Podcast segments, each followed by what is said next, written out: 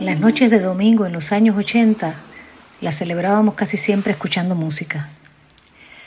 Había un espacio en Radio Progreso que se llamaba Esto no tiene nombre. Lo realizaba Jaime Admiral, quien a menudo nos sorprendía con una música excelente. Una de aquellas noches dijo algo así como, escuchen esta voz y no la olvidarán nunca. Ella es la venezolana Cecilia Todd y el tema La lavandera. Notas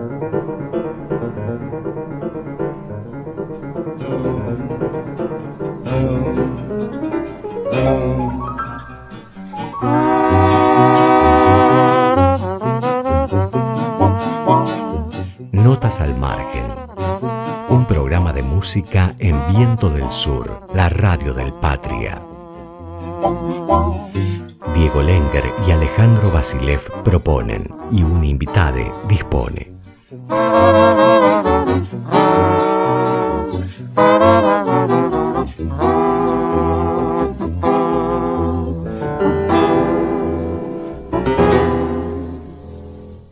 Hola Cecilia, ¿cómo te va?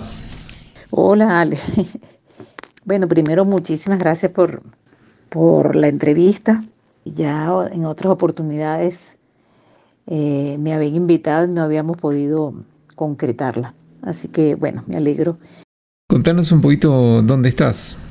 Yo vivo en las afueras de Caracas, digamos que ya forma parte de la ciudad, pero lejos. Estoy en el Atillo, que esto quedaría al sureste de Caracas. Y eh, está cerca, pero retirado también. Esto es una zona montañosa, de hecho. Caracas está a casi mil metros de altura y el Atillo está a casi 1600 metros de altura. Por lo cual, primero, es una zona mm, mucho más tranquila. Y el clima también es diferente, nos, ha hecho una temperatura maravillosa. Toda esta, esta época aquí baja la temperatura en, en diciembre tomando en cuenta de que somos Caribe, para nosotros es frío porque 15, 16, 14 grados es, mm, para nosotros es frío. Claro. Aquí en el, en el Latillo, que es un, es un pueblo, fue un pueblo, ahora ya está incorporado a Caracas y lamentablemente se ha llenado de, eh, de restaurantes y cosas y bueno, nada que ver. Yo, yo, llevo años viviendo aquí y la transformación ha sido impresionante, eh, para mal, como siempre. ¿Cómo estás pasando esta etapa pandémica?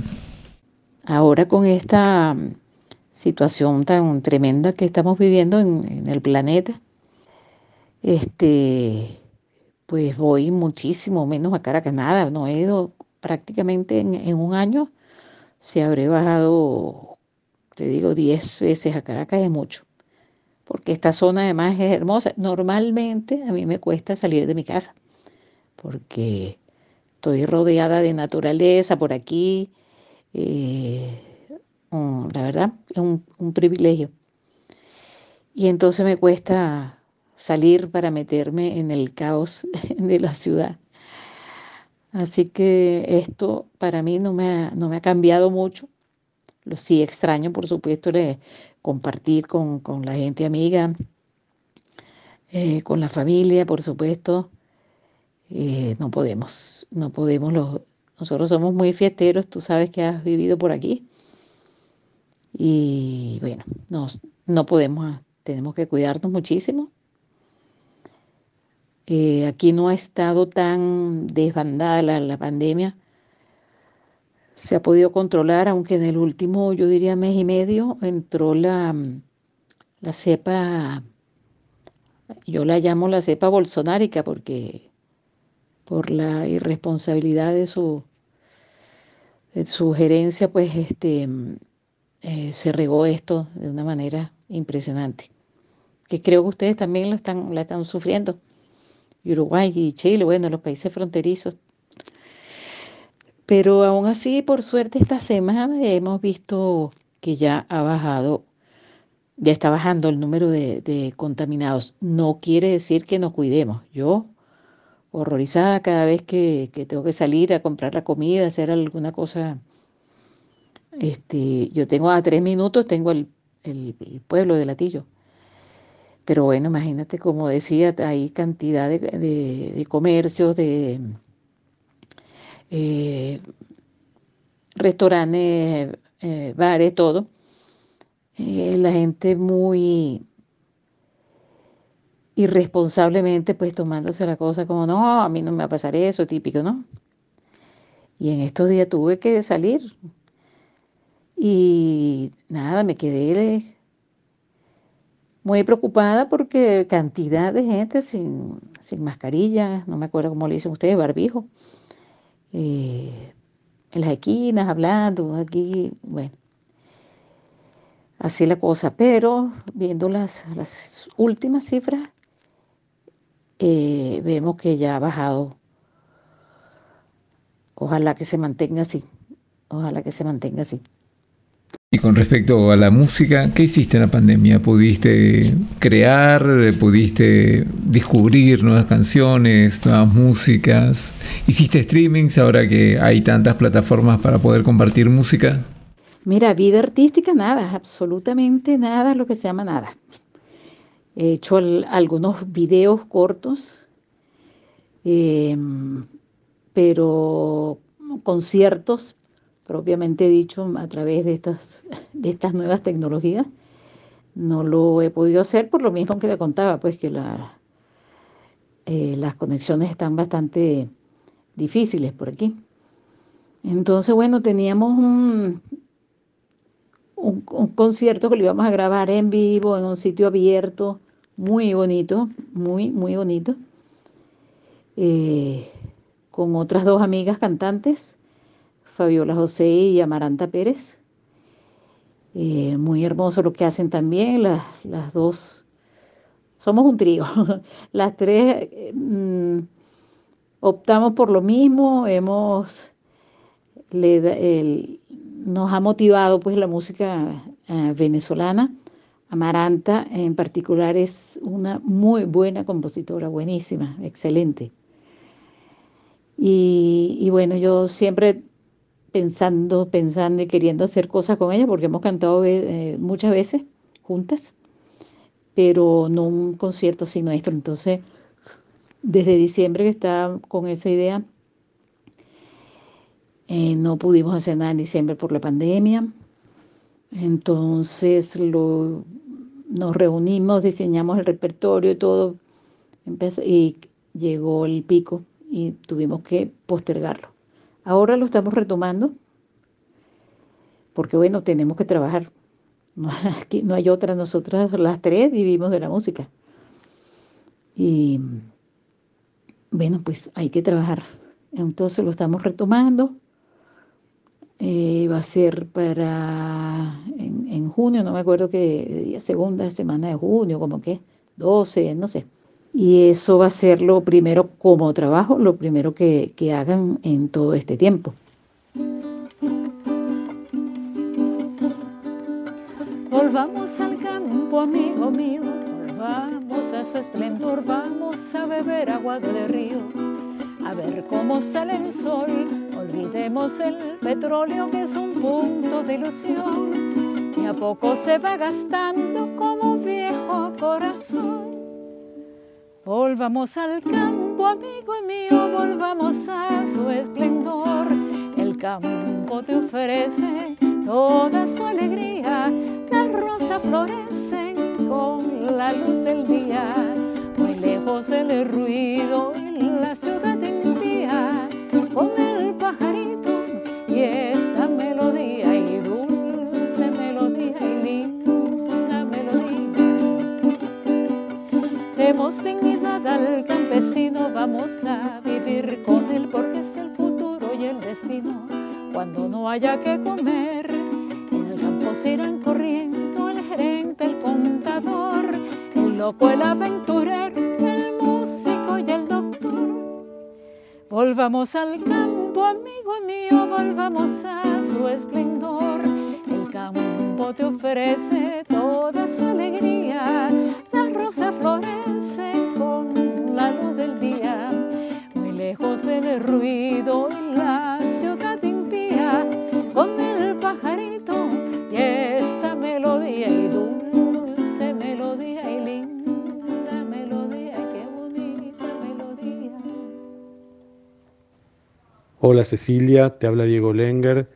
Para mí que no viví en Venezuela ni nunca estuve de visita tampoco, lamentablemente, siempre la música venezolana me llegó a, través de tus discos y, de tu presencia en la Argentina con el 4, que eras la única persona que podíamos ver tocando el 4. Eh, quería preguntarte si sos consciente de la representación que sos de, la música venezolana todavía en, nuestro país, eh, que sos eh, para nosotros lo que me permito decir lo que Mercedes Sosa era en el resto del continente para los no argentinos. Hola Diego. Mira, bueno, eh, todavía no has estado en Venezuela, pero aquí te esperamos cuando quieras. Yo tuve la suerte de que cuando decidí irme a, Buenos Aires a, estudiar técnica vocal, eh, no se conocía para nada el cuatro, no se conocía la música venezolana para nada, absolutamente nada. Lo cual para mí fue eso, una suerte, porque eso me, abrió un camino, oye, hasta, hasta fácil, ¿entiendes? Porque, porque fue así, realmente fue así. Eh, yo llegué con, además, con un cuatrico que no era el mejor cuatro, yo estaba empezando, yo estaba empezando a cantar cantaba por ahí, ya había hecho algunos conceptos, pero estaba muy, aquí decimos jojoto, cuando estás, mm, jojoto es que estás verde, no has madurado. Yo era muy joven, estaba empezando. Entonces yo me fui con un, con un cuatro, más o menos, no era un cuatro profesional. Pero bueno, fíjate, yo nunca más he podido oír mi primer disco, el disco que grabé allá. Y mm, lo siento una cosa como una cosa, le tengo muchísimo cariño, por supuesto, pero es un disco que no tuvo ningún tipo de, producción, eh, no se no se esperaba que fuera un disco, yo no lo esperaba que fuera un disco, era una muestra, lo que después llamaron demo, vamos a grabar tres canciones para llevarla al, al sello disquero donde estaba Naldo Labrín, que fue quien me, eh, me puso en contacto con él, se llamaba Prodisa, Prodisa, creo, sí. Me dijo, no, vamos a, vamos a grabar unas tres canciones para yo mostrarla a la, mostrárselas al, al sello donde estamos nosotros, Huerquemapo. Y, y así fue, fue, fue un disco totalmente, primero, inesperado, porque yo, no, yo pensaba en un disco y no, eso no existe, o sea, no existía mi mente. Este, pero entonces no tuvo ningún tipo de producción. Yo canté ahí lo que cantaba casi que entre casa, ¿entiendes?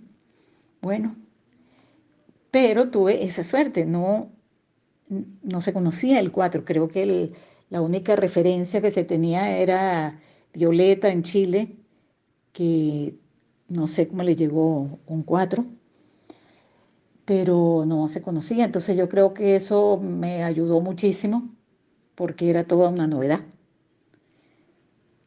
Y, bueno, después les juro que ya tengo, desde, desde a partir de ahí tengo un 4 de verdad, de verdad, verdad. Y, y bueno, eso. a mí me alegra mucho porque lo pienso como un, como un regalo para la música venezolana, porque lamentablemente Ahora hay más opciones, pero que antes no había ningún tipo de comunicación. Nosotros, por ejemplo, imagínate, nosotros nos separa eh, de Brasil ni más ni menos que el Mato Grosso, que el grosso modo, como le decían por ahí, que el Mato Grosso y ningún tipo, nosotros no conocíamos nada de música brasilera, nada de música colombiana, después porque, perdón, vinieron muchos colombianos ya hace 50, 60 años, eh, una migración importante, muy importante. Este, entonces trajeron la cumbia, el, el, vallenato, por eso vino después. Primero llegaron los, los colombianos sin música, sin, sin ¿sabes? Sin, no, no se estableció aquí una cultura, quiero decir, hay una, hay, eh, una cultura colombiana, hay seis, seis mil, eh, perdón, seis millones y medio de colombianos aquí. Pero la música todavía no llegó, claro, no habían no había todos los medios de comunicación que hay ahora. La música llegó después. Y a estas alturas de la vida seguimos sin oír, que es un país hermano, vecino, seguimos sin oír el vallenato de verdad, la cumbia de verdad. Lo que oímos es la cosa muy comercial y, bueno, todos los, que vinieron después. Pero no conocíamos nada de la música colombiana ni la música peruana, ni la chilena, ni argentina, nada. Estamos muy, oye, alejados, alejadísimos. Se ha ido acercando Latinoamérica, nos hemos ido acercando todos, pero en aquel momento era totalmente desconocido. Entonces para mí es un regalo que nuestra música eh, se haya hecho conocer, se haya conocido allá. A minera la quiero, la quiero más que la cotiza que llevo en el pie. A minera la quiero y la quiero más que la tinaja cuando tengo sed. A minera la quiero y la quiero más que a mi chinchorro que me hace soñar. Más que el penco la sangre en el pueblo, mi lazo coleando me he hecho ganar. A minera la quiero y la quiero más que la cotiza que llevo en el pie. A minera la quiero y la quiero más que la tinaja cuando tengo sed. A minera la quiero y la quiero más que a mi chinchorro que me hace soñar. Más que el penco la sangre en el pueblo, mi lazo coleando me he hecho ganar. Cuando baila mi negro un joropo, me zapatea por dentro de mí el puntero y talón, el compás la kirpa sin fin, con qué gracia mena la cadera minera que me hace perder la razón, currucha con qué gracia mena la cadera minera que me hace perder la razón, cuando baila mi negro un joropo mi más zapatea por dentro de mí, compás el puntero y talón, y al compás la kirpa sin fin, con qué gracia mena la cadera minera que me hace perder la razón, currucha con qué gracia mena la cadera minera que me hace perder la razón, si a minera la miro en los ojos se pone más roja que el paraguatá, en flores, incendios del bosque, estación de abeja, licor de panal, si me rozo con ella en el baile me sube el cogote y un inmenso calor. Pues horna y trapiche minera que vuelve cenizo milenio de amor. Cuando baila mi negro moro, pues me zapatea por dentro de mí. Al compás el puntero y talón, compás la kirpa sin fin. Con qué gracia mena la cadera minera que me hace perder la razón. Currucha con qué gracia mena la cadera minera que me hace perder la razón. Cuando baila mi negro moro, pa' mí me zapatea por dentro de mí. Al compás el puntero y talón, y al compás la kirpa sin fin. Con qué gracia mena la cadera minera que me hace perder la razón. Currucha con qué gracia mena la cadera minera que me hace perder la razón. Me di cuenta que por ahí había algo que no, bueno, que no te contesté, que tú me hablabas de eh, del desarrollo del instrumento de cuatro, cómo había sido, cómo iba cantando. No es que también quiero aclarar, yo no hice un trabajo de investigación, yo lo que hice fue por, por pura curiosidad y por, por, por amor a, a, a, nuestra música, a nuestro país. Este, me interesó y me sigue interesando muchísimo viajar y conocer lo que pasa en el sitio lo cual no quiere decir que yo sea una investigadora ni nada de eso, sino que simplemente me ha movido el, eh, el interés por, y el amor, como te decía, por nuestra música. Pero no le, investigadores, Luis Felipe y Isabel Ares y Juan Liscano y este, Osvaldo Lares y Rafael Salazar, ¿sabe? Ellos sí, pero bueno, claro, este, compartir, ver dónde, cómo, eh, dónde y cómo se hace la música bien, de una manera muy pura y muy, yo diría hasta ancestral, porque hay manifestaciones que son ahí. Mira, todavía hay cosas que uno no conoce. Y, trae, y traemos años, llevamos años en esta historia, muchos, no, yo sola no. Eh, todos los que, no todo, pero la mayoría de los que hacemos este tipo de música, nos ha interesado estar ahí en el sitio y, vivirlo de cerca y disfrutarlo y, aprender de ellos, por supuestísimo. Y el cuatro, bueno, siempre, bueno, como todo, el instrumento, mientras más se toca, pues más se sabe, más, más, más, aprende. Y mientras más ves a la gente tocando, pues es lógico que haya un, un desarrollo, ¿no? Grabaciones este, de las primeras grabaciones ahora. Yo espero, espero que esté tocando mejor que, que cuando empecé. Hay muchísimos y muchísimas artistas y músicas en Venezuela que no son conocidas. Tu voz en Argentina es muy conocida desde, desde mediados de los 70 por muchas corrientes culturales, políticas, sociales. Eh, tu, versión de Pajarillo Verde es, casi un himno eh, de la música latinoamericana en Argentina. Y después hay algunos íconos conocidos, eh, como por ejemplo Simón Díaz, pero hay muchísimas voces, muchas voces, del, canto popular venezolano, del canto urbano inclusive y del, em, del, rock venezolano, eh, incluso con el paso de los tiempos, a lo mejor Dudamel se convirtió eh, en la música eh, culta en un nombre más difundido. Pero hay muy, muy poca repercusión de un país que, que tiene mucha riqueza en la música, algo de lo que dejó incluso testimonio Isabel Aretz con, sus trabajos de investigación y vos misma con, cuando recoges eh, músicas y, nuevos artistas. ¿Por qué crees que falta esa, esa difusión, esa falta también de conocimiento de, la música venezolana en el mundo? Em, bueno, Soledad Bravo también ha trascendido, ¿no? En, sobre todo con, con, el disco Caribe. Sí, la verdad que hay mucho, hay mucho talento. Hay muchos eh, cantantes, muchos cultores, muchos, eh, muchos músicos, instrumentales también, grupos instrumentales. Mira, yo creo básicamente que los sellos disqueros aquí han sido eh, un desastre, en realidad. Han sido un mal necesario. Muy pocos cuando te digo, muy pocos han apostado a la música venezolana, a la música tradicional venezolana, a diferencia de ustedes, por ejemplo, o de Brasil, o de Cuba, ni hablar, ¿no? Pero aquí no, aquí no, rarísimo. No apostaron nunca a la música venezolana. Eh, quienes lo hicieron, muy pocos, este sí, promocionaron como corresponde, porque para eso es que están pero no pagaban las regalías, pagaban muchísimo tiempo después y las pagaban, ¿sabes?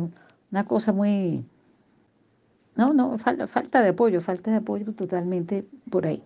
Tú nombraste a, Soledad, Soledad tenía mucho tiempo cantando, pero realmente el, el disco que la, la sacó para afuera, digamos, fue ese que tú dijiste, eh, Caribe, es que se llama. Pero ahí está, el, detrás de ella está la disquera. Detrás de ese disco está la disquera. Ella se alejó un poco de, lo que venía haciendo y se, y, se fue por la música más, más comercial, digamos. Pero sí, sí, yo creo que la, falta de apoyo de las disqueras, yo estuve, yo pasé por una, yo pasé por varias pasé por varias disqueras y realmente nunca me fue bien. Nunca.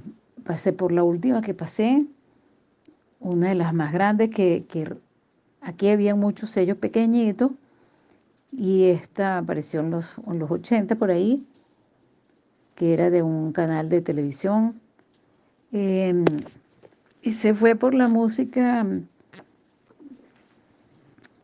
eh, bien comercial, pues eso es lo que les interesa. Yo le decía, pero es que lo que, si tú pasas pajarillo verde, por ejemplo, que más tradicional no puede ser, eh, la pasas 30 veces al día, al tercer día todo el mundo está cantando pajarillo verde, que es lo que ellos hacen eh, con eso, pero detrás de eso está lo que yo no sé si ustedes lo llaman la payola, que bueno, eso ha funcionado así, pues siempre ha funcionado así en, décadas, que los sellos disqueros eh, le pagan a la radio para que, para que promuevan tal artista o tal canción de ese artista.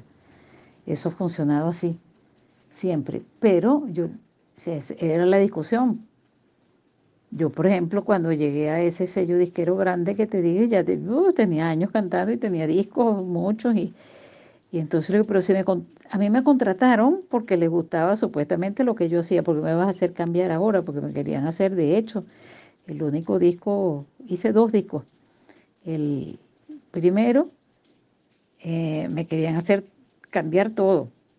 No, pero vamos a ponerlo, ese es el disco que menos ha sonado mío, el que menos se conoce, porque se hizo, yo me opuse mucho, llegamos a un acuerdo, se hizo más o menos, siempre música venezolana, pero con otros arreglos y no sé qué. Casualmente ese disco fue el que menos se conoció y el que menos me representa, pero larguísimo.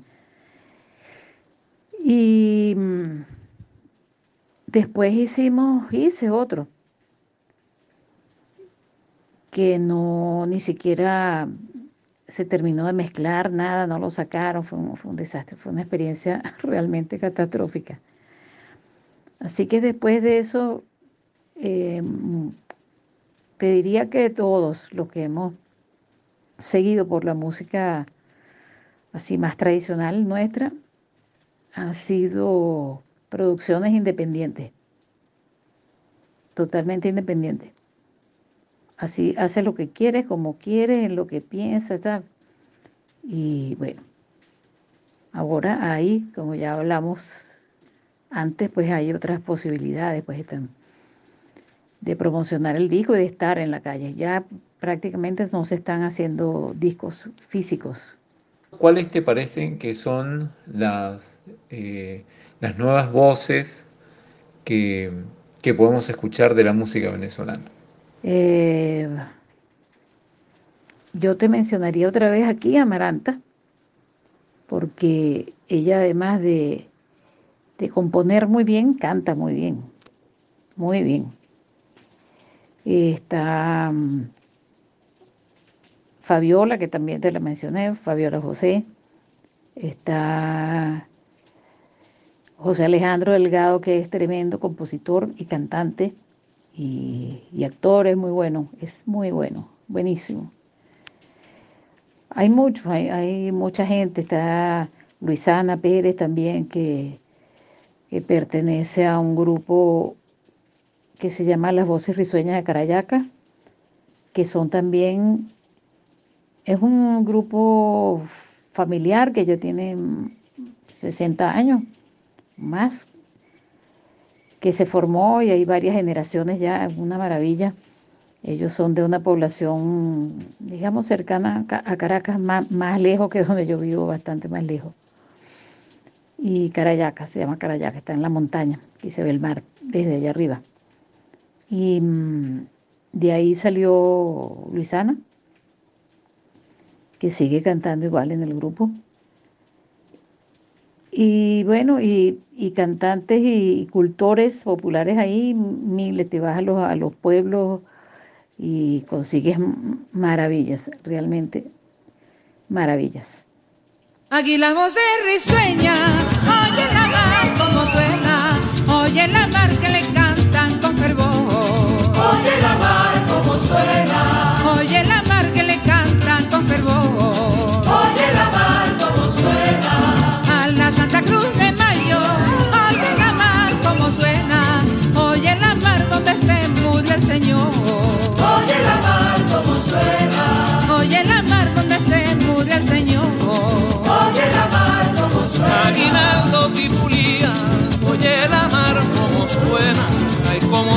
son de las voces risueñas. Oye la mar como suena. Oye la mar son de las voces risueñas. Oye la mar como suena. De son de 50 años y oye la mar como suena. Y oye la mar orgullo de Venezuela. Oye la mar como suena. Y oye la mar orgullo de Venezuela. Oye la mar. Oye la mar como suena. El que no quiera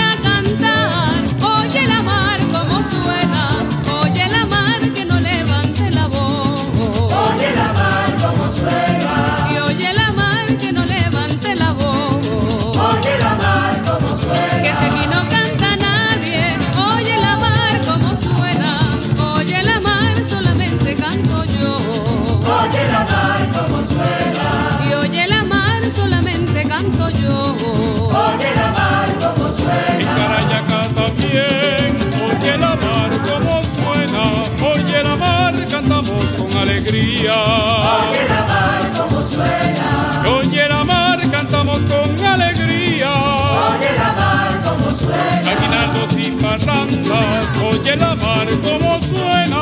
Oye la mar el tambor y la pulía.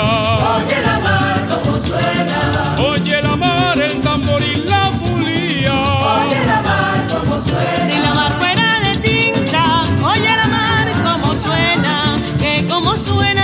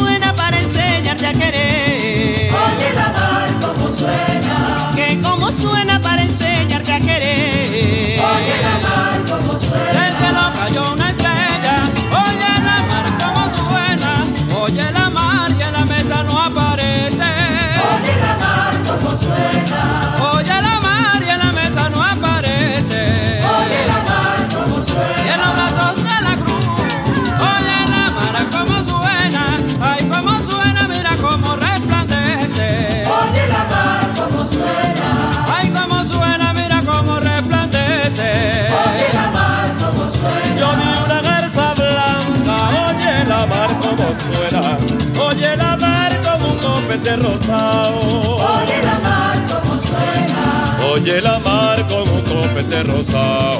Oye la mar como suena, sacando de una laguna, oye la mar como suena, oye la mar, corazón dibujado. Oye la mar como suena, oye la mar, un corazón dibujado. Oye la mar como suena, las despedidas son tristes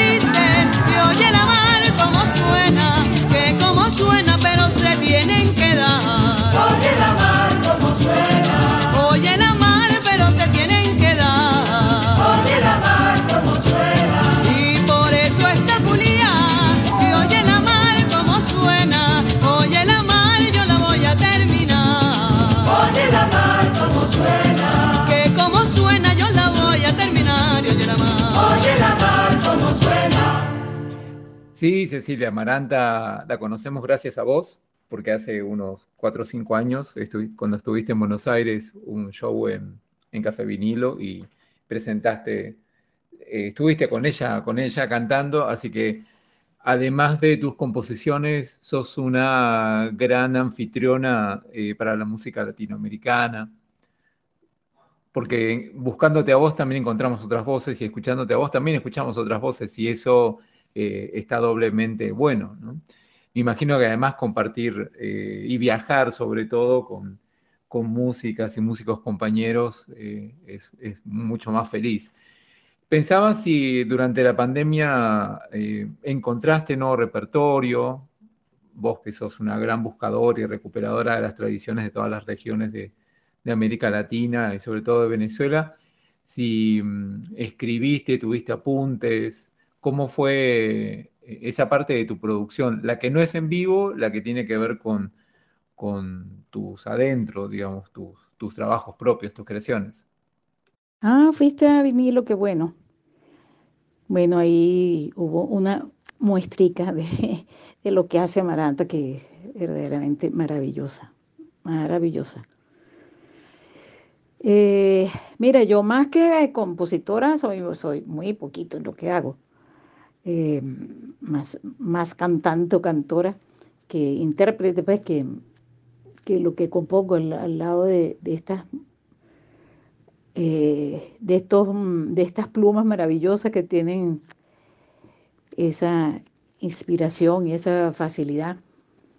Yo lo que hago es reproducirlo generalmente. Cuando te pregunté por las composiciones, eh, pensaba si en todos estos años y en todos estos viajes y en tantos momentos de transición de un lugar a otro, en algún momento te sentiste conmovida o curiosa por cuando agarras el instrumento de, de componer eh, o de tomar apuntes y poder volcar lo que ves o lo que sentís, las impresiones del viaje.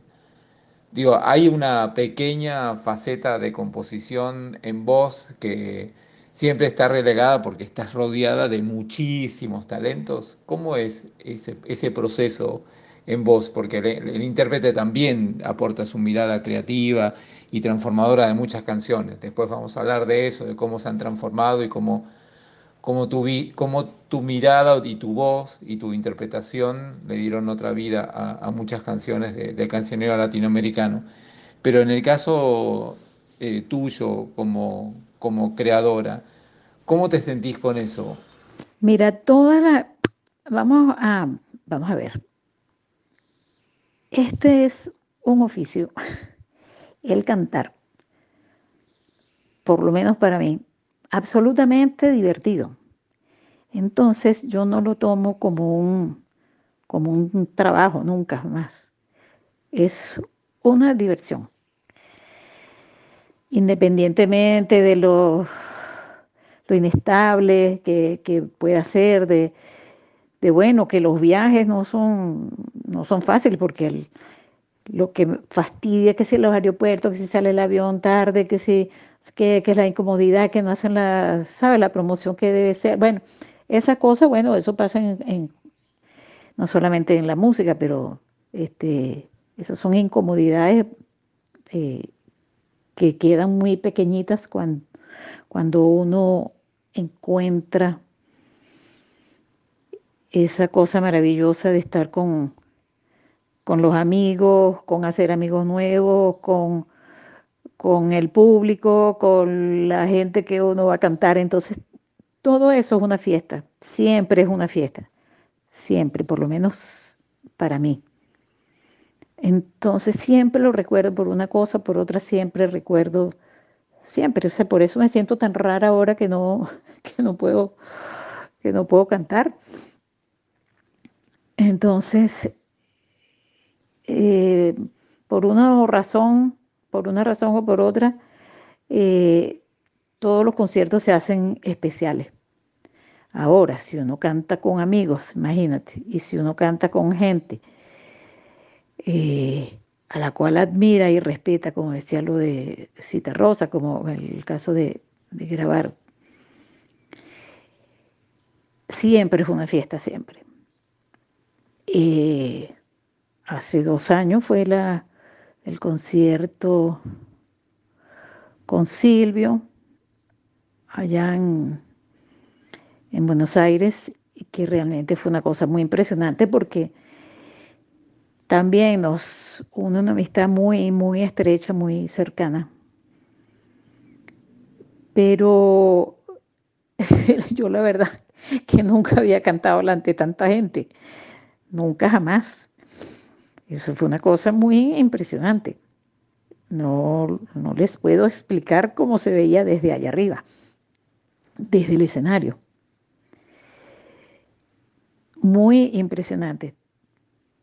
Fue emocionantísimo desde todo punto de vista, pero entre otras cosas ver cómo, que yo siempre se lo digo, ah, digo, cómo, cómo ver a un artista como Silvio, con su música, con sus letras, tenga un, un auditorio, por decirle de alguna manera, tan impresionante que se saben todas las canciones, todas las canciones, habidas y por haber. Recuerdo uno también en, Buenos Aires que estaba de público en, no recuerdo si fue en, el Luna Park o sí, fue en el Luna Park. Y él decía, pero ¿cómo se van a saber esas canciones si el disco acaba de salir? Le llamaba la atención. Creo que hace dos discos atrás, una cosa así. Pero es que todo el mundo, esa, experiencia fue inolvidable porque aparte del goce, ya te digo, de, compartir con gente amiga, querida, admirada, eh, es un privilegio. Pero ver la cantidad de gente, pero es que parece un, cantante de rock. Yo nunca había visto una cosa igual. No, no he visto una cosa igual. Esa reacción de la gente es como si, no sé, como si, si fuera eso, pues un cantante de rock, un cantante de, ni siquiera de salsa, una cosa impresionante. Y bueno, que me haya invitado a cantar allí, te podrás imaginar, se podrán imaginar. Eh, inolvidable, totalmente inolvidable. Y así, bueno, con todos los amigos, ay no, eh, ojalá ustedes cantaran también para que vieran qué cosa tan divertida es estar ahí.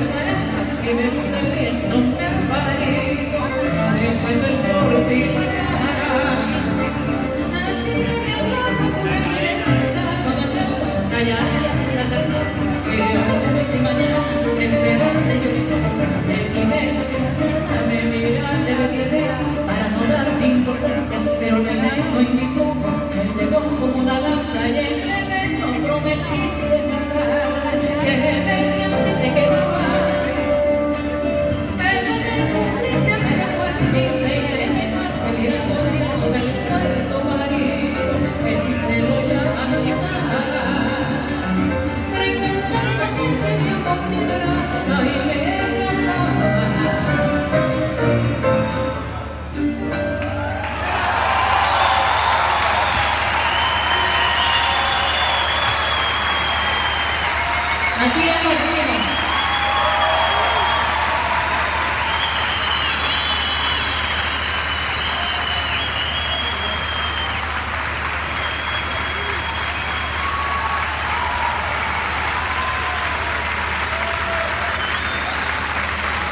Viva Cuba, viva Argentina, viva Venezuela y ojalá viva Brasil.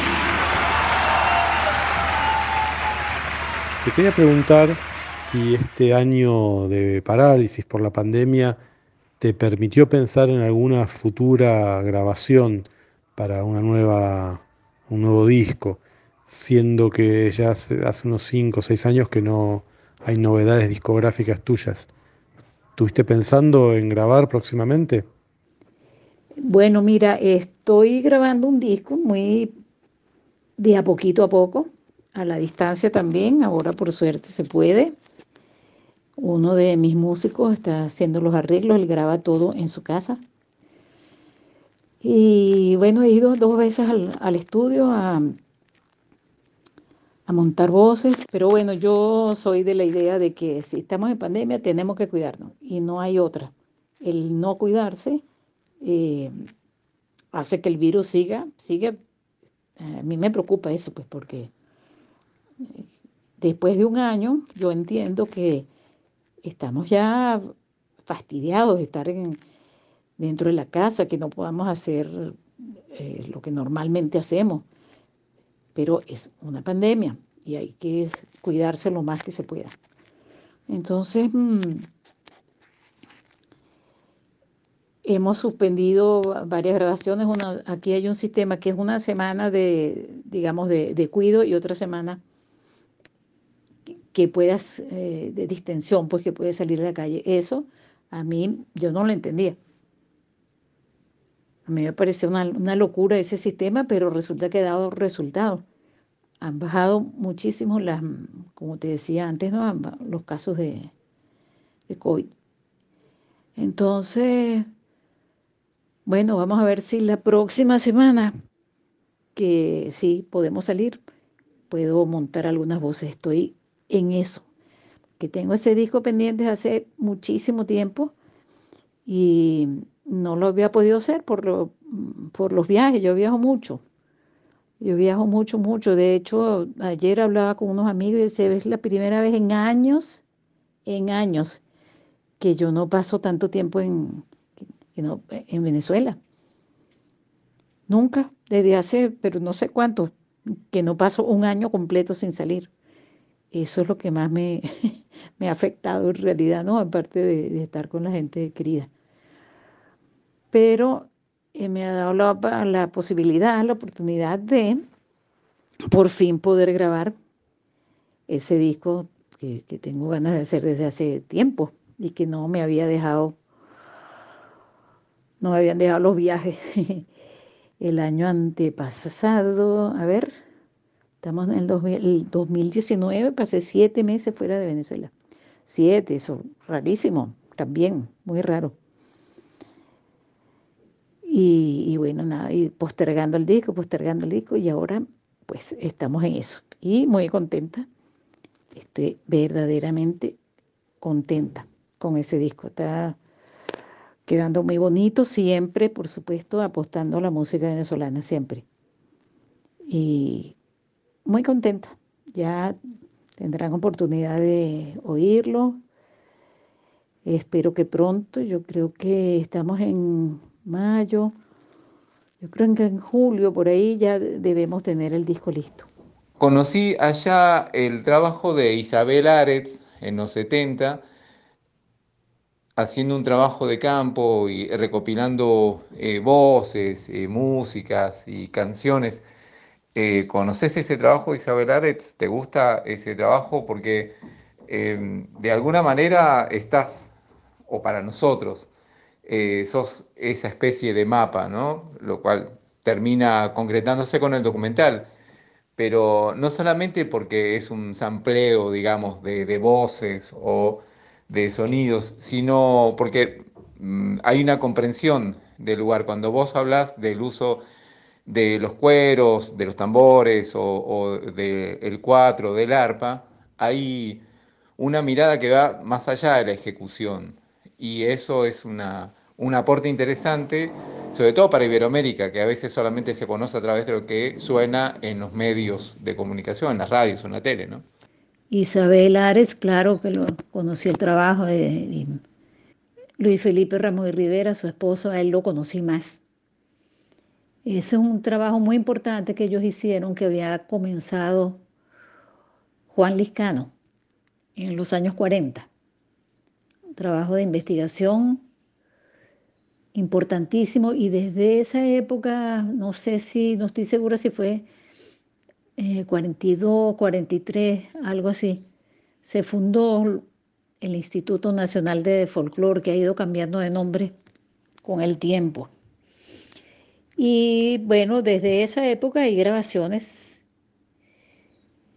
eh, un material importantísimo. Y a mí me, me preocupaba que todo ese material indispensable estuviera guardado bajo llave en un archivo, miles y miles y miles de grabaciones. Entonces un día le dije a Luis Felipe, le, pedí una, cita, le dije, bueno, por supuesto, imagínate, con, todo respeto al mundo, le dije, mira, sin compromiso, porque, pero le planteé esto, le digo, no puede ser que todo eso esté encerrado ahí, ¿para qué? Algunos libros ellos escribieron, por supuesto, pero no, eso tenía que estar para que esté ese material eh, musical, que lo cante la gente, por lo menos que, editaran discos, o sea, que tuviéramos acceso a eso. Eh, entonces yo le dije, bueno, esto, esto es una, realmente un atrevimiento, pero ¿será que yo puedo oír algo? Algo para cantar. Y muy generosamente eh, me dijo que sí. Para mí eso fue una fiesta. Eso era, imagínate, como estar, no sé, un niño encerrado en un cuarto con chocolates y juguetes y caramelos. La cosa era como, porque imagínate, años y años y décadas de grabaciones. Entonces, dije, bueno, nada, me,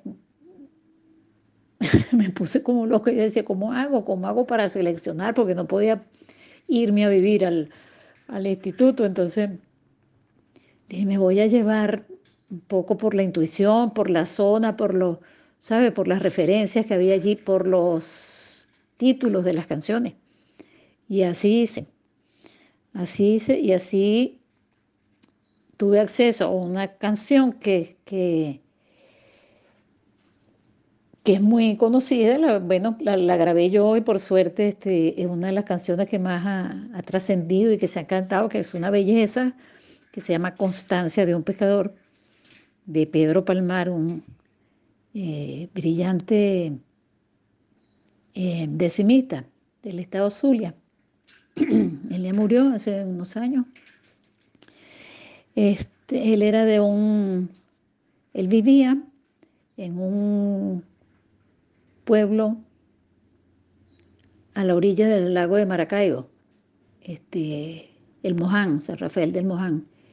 Y él era indio paraujano, una cara interesantísima, hermosa. Y a partir de ahí, bueno, yo oí esa canción y fue un amor a primera vista. Y entonces llamo a unos amigos, músicos de allá, de un grupo, eh, del quinto criollo y les digo, mira, este, oía este personaje, una, canción, Pedro, él es súper amigo nuestro, no sé qué, no puede ser, ese ese mismo fin de semana me fui para allá. Ellos me dijeron, ¿quieres conocerlo? Por supuesto. Entonces fui, lo conocí, nos hicimos grandes amigos, un personaje maravilloso. Eh, y bueno, fíjate, lo conocí, conocí su obra por el trabajo que estos hicieron de, grabación de campo, ¿no? Pero hicieron cosas maravillosas, maravillosas. Después que ellos ya dejaron el, el INAF, como se lo conocía, Instituto Nacional de Folclore, llegó otro director, entonces empezó, claro, todo con esta inquietud de que tanto material grabado ahí, ¿qué se hace con eso? Eso tiene que, salir afuera. Entonces, mm, eh, se grabaron, se, hicieron unos discos, no sé, no me acuerdo si cuatro, tres discos con ese material. pero definitivamente Isabel y Luis Felipe eh, hicieron un trabajo extraordinario, extraordinario. Y bueno, tuve el gusto de, de conocerlo, conocí más a Luis Felipe que a Isabel, con ella compartí un poco, era un poco reservada. Eh, Luis Felipe, bueno, además él como músico, él, era compositor, entonces eh, nos encontramos en otro ambiente también, ¿no? De, pero sí, un trabajo maravilloso, claro, como no conocerlos, imagínate. Hace un tiempo leí que eh, estabas haciendo un documental, una guía, un mapa, un registro, que es de alguna manera cristalizar todo tu viaje artístico, musical, desde los comienzos. Mira, justamente estamos en eso. Si te cuento, está listo desde hace años. Y si te cuento que lo vi por primera vez el viernes en la noche, o sea, hace tres días. No lo había visto ha habido problemas, eh, se paró un poco la producción, pero está listo desde hace tiempo y yo no lo había visto, no, lo vi hace tres días. Y bueno, estamos en ello, a ver cómo, cómo se corrigen algunas cosas. Y bueno, porque eh, es una pena que eso se, que, que, se hizo con tanto esfuerzo con tanto tanto gusto, con tanto amor, pues no salga. Pero que no haya salido, va a salir. Estamos en eso. Lo que sí terminamos fue un documental que me hicieron en, La Habana. Una invitación de Liuba, Liuba María Evia, que seguramente ustedes la habrán oído, por supuesto, una de las más grandes cantautoras que tiene Latinoamérica. Hermosísimo trabajo, una cosa impecable siempre y es una mujer muy activa, está siempre haciendo cosas nuevas, siempre haciendo cosas nuevas y bueno. Y teníamos tiempo, teníamos mucho tiempo con ganas de eh, hacer un disco juntas. Eso surgió a raíz de una gira que hicimos invitadas las dos por José María Vitier, uno de los grandes músicos cubanos, también pianista, eh, compositor, poeta, como sus padres.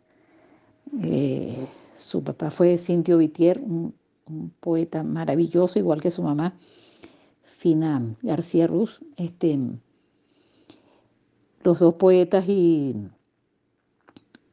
y José María, bueno, un músico extraordinario. Entonces, por iniciativa de él, hicimos esa gira juntos por varias ciudades de, eh, de Cuba y fue, bueno, eso fue un goce, pero total. Bueno, ahí está una, de, de, las, de los trabajos más importantes y, e inolvidables que, he hecho con otros músicos. Y a raíz de ahí, bueno, hablando con, con Liuba, que ya yo la había conocido hacía muchos años cuando yo vivía en, en Tenerife, ella estaba de gira por allá, y ahí nos conocimos. Y se estableció una, una, una relación de amistad muy linda. Y siempre nos veíamos cuando yo iba para allá. Y bueno, y esa vez, en la ocasión de hacer la gira con José María, este, me dice, vamos a grabar, vamos a grabar. Y ahí mismo diseñamos lo que era el repertorio, lo que íbamos a hacer. La idea es que ella cantara canciones que yo canto y yo eh, sus canciones. Bueno, así fue, así fue. Al final lo logramos hacer. Un día me llamó porque postergado por su actividad musical, que es, que es mucha, y, y por mi actividad también, los viajes. Entonces no lo habíamos podido hacer hasta que un día me llamó y me dijo, el martes vienes a La Habana y empezamos a grabar. Yo, ¡ah! Una locura, aprendiéndome las canciones, aquello fue bueno. Eh, hicimos el disco que salió, te lo voy a, a mandar. Está, está, lo pueden buscar en, en internet, no está en físico como ahora, no se sacan discos en físico, no se puede por el momento está en físico, se llama Hay quien precisa. Eh, es una canción de Silvio. Quisimos homenajearlo porque él es también este gran amigo, hermano. Entonces, mm, grabamos todas canciones de, de, de las cubanas, todas son canciones de Liuba, menos Hay quien precisa, que es de Silvio, y Toti, que también es de Silvio. Todas las demás son canciones de Liuba. Son dos discos. Yo cantando, como te digo, las canciones de ella y el otro disco es ella cantando canciones que yo canto. Y lo van a conseguir Hay quien precisa.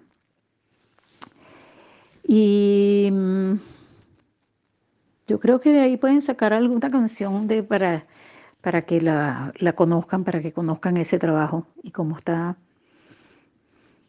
en internet, eso puede ser, sería lindo para que conocieran otra cosa.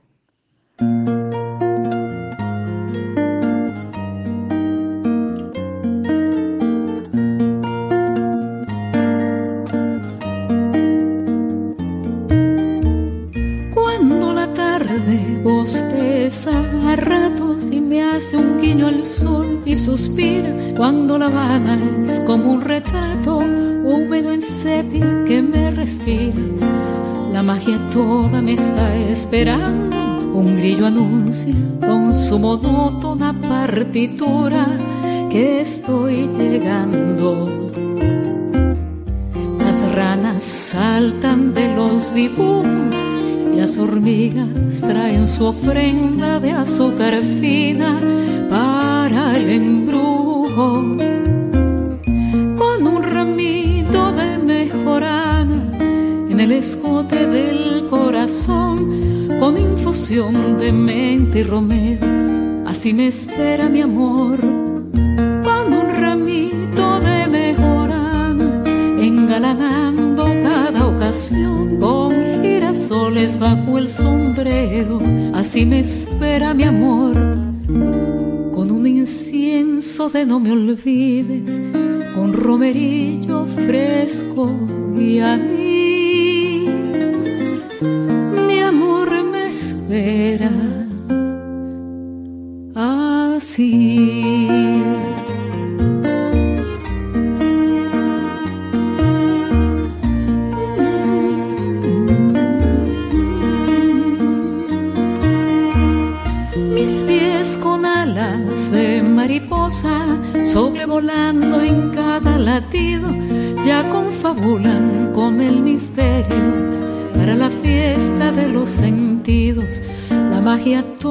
Está esperando, un grillo anuncia con su monótona partitura que estoy llegando. Las ranas saltan de los dibujos las hormigas traen su ofrenda de azúcar fina para el embrujo.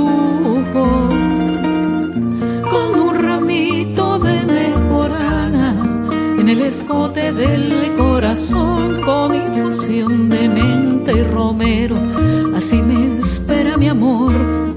Con un ramito de mejorana engalanando cada ocasión con girasoles bajo el sombrero, así me espera mi amor, con una luna que se desgrana y en nuestro lecho inventa un tapiz.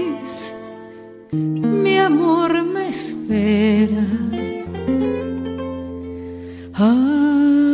Así.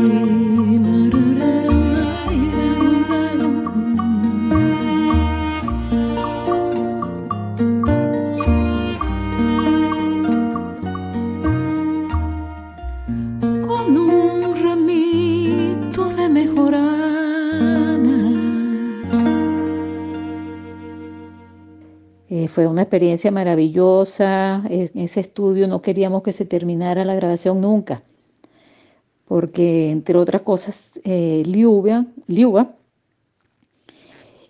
eh, tiene un sentido del humor impresionante. Entonces, eso fue,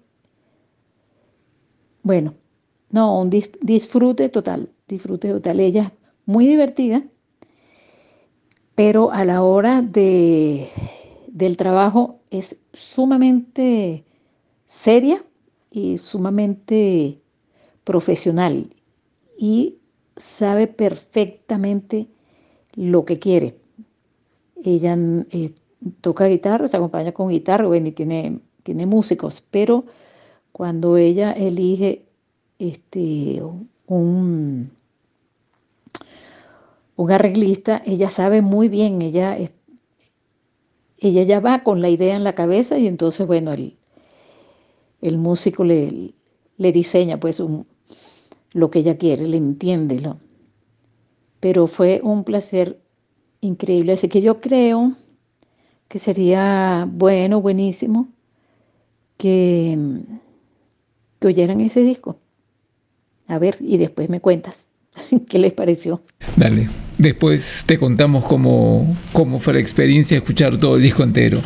Pero antes de terminar el programa queríamos preguntarte cómo fue tu experiencia grabando un disco con Alfredo Citarrosa, teniendo en cuenta además que las guitarras de Citarrosa siempre fueron una firma eh, y en ese momento trasladó todo el peso de la canción a tu cuatro. ¿Cómo fue? Yo conocí a Alfredo Citarrosa, su música, cuando llegué a Buenos Aires, que no me acuerdo cómo establecí yo relación con María Teresa Corral. No me acuerdo. Em, también hicimos una gran amistad y gracias a ella que editaba aquellos discos maravillosos de Biglietti, de, de, de, de la oh, conocí Alfredo, su trabajo. Y bueno, me hice inmediatamente, me hice adicta a, al cita y un día veo que se presenta en el teatro, un teatro ahí que queda por la Avenida de Mayo. Entonces le digo a la nena Herrera, Isla Herrera, extraordinaria compositora y pianista y pedagoga, y gran amiga también, fanatiquísima de Alfredo también. Le digo, está Alfredo. Vamos, entonces no me acuerdo, también alguien nos invitó. No, no, hermano. Y bueno, ahí nos conocimos esa noche, mucho gusto. ¿eh? Y, pero al día siguiente me invitó Armando Tejada Gómez, que iban a hacer, eh, nos íbamos a reunir, por ahí cerquita del teatro, por cierto, a almorzar. Entonces ahí ya empezó la relación, pero fue muy cómico porque nos tocó compartir Siempre cuento esta anécdota porque yo creo que eso definió nuestra relación de amistad. Nos tocó subir juntos en el ascensor, en un edificio de estos viejos con los ascensores esos bellísimos que hay allá en Buenos Aires, eh, pequeñito, y nos tocó juntos en el...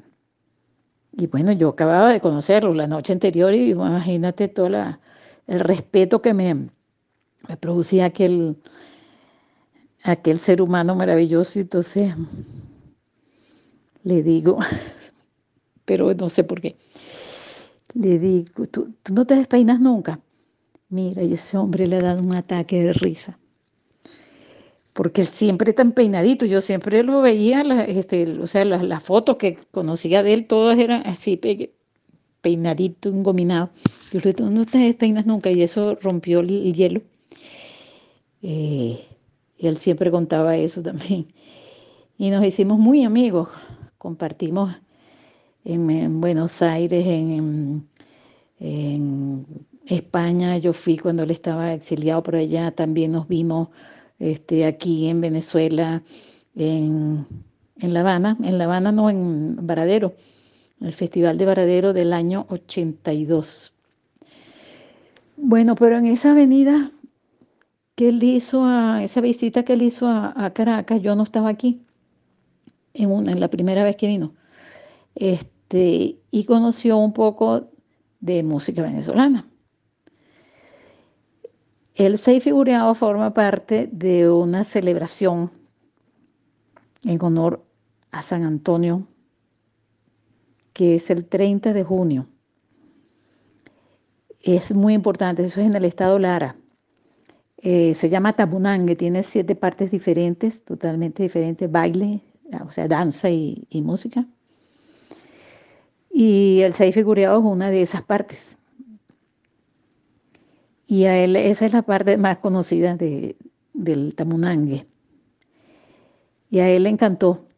Entonces, en una de las veces que, que coincidimos en Buenos Aires, ya yo estaba aquí, me pidió que si que él quería cantar eso y que quería que yo lo acompañara. Y bueno, se imaginarán lo que significó eso para mí, que una persona tan querida, tan admirada por mí, este, me invitara a estar en, en su disco. Bueno, y así fue. Yo lo celebré muchísimo, muchísimo. Un honor total haber compartido con él.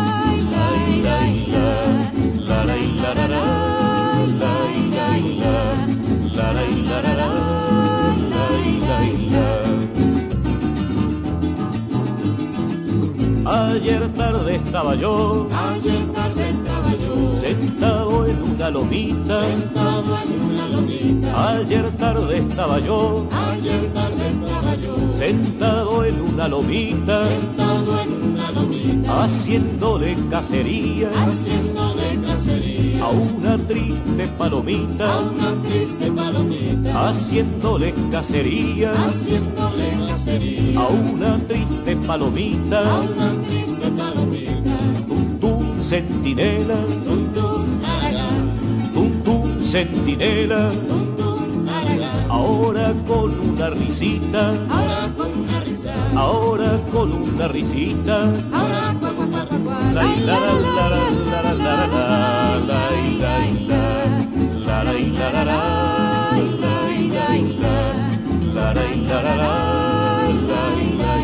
si porque canto me arrestan, si porque canto me arrestan, me la pasaré llorando, me la pasaré llorando, si porque canto me arrestan, porque canto me arrestan, me la pasaré llorando, me la pasaré porque no arrestan los gallos, porque no arrestan los gallos, que se la pasan que cantando, se la pasan cantando, porque no arrestan los gallos, porque no arrestan los gallos, que se la pasan que cantando. se la pasan cantando, A la prima, la prima, la prima, la prima, la prima, la prima el bordón. a la prima, la prima, la prima, la prima, la prima, la prima, el bordón, Que a las mujeres alegra, la sala del corazón, que a las mujeres alegra la la la la la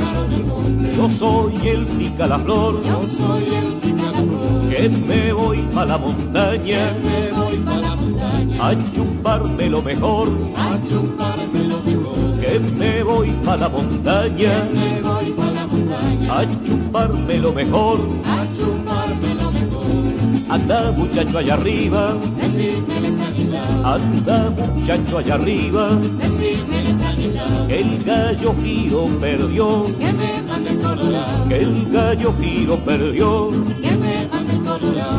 La la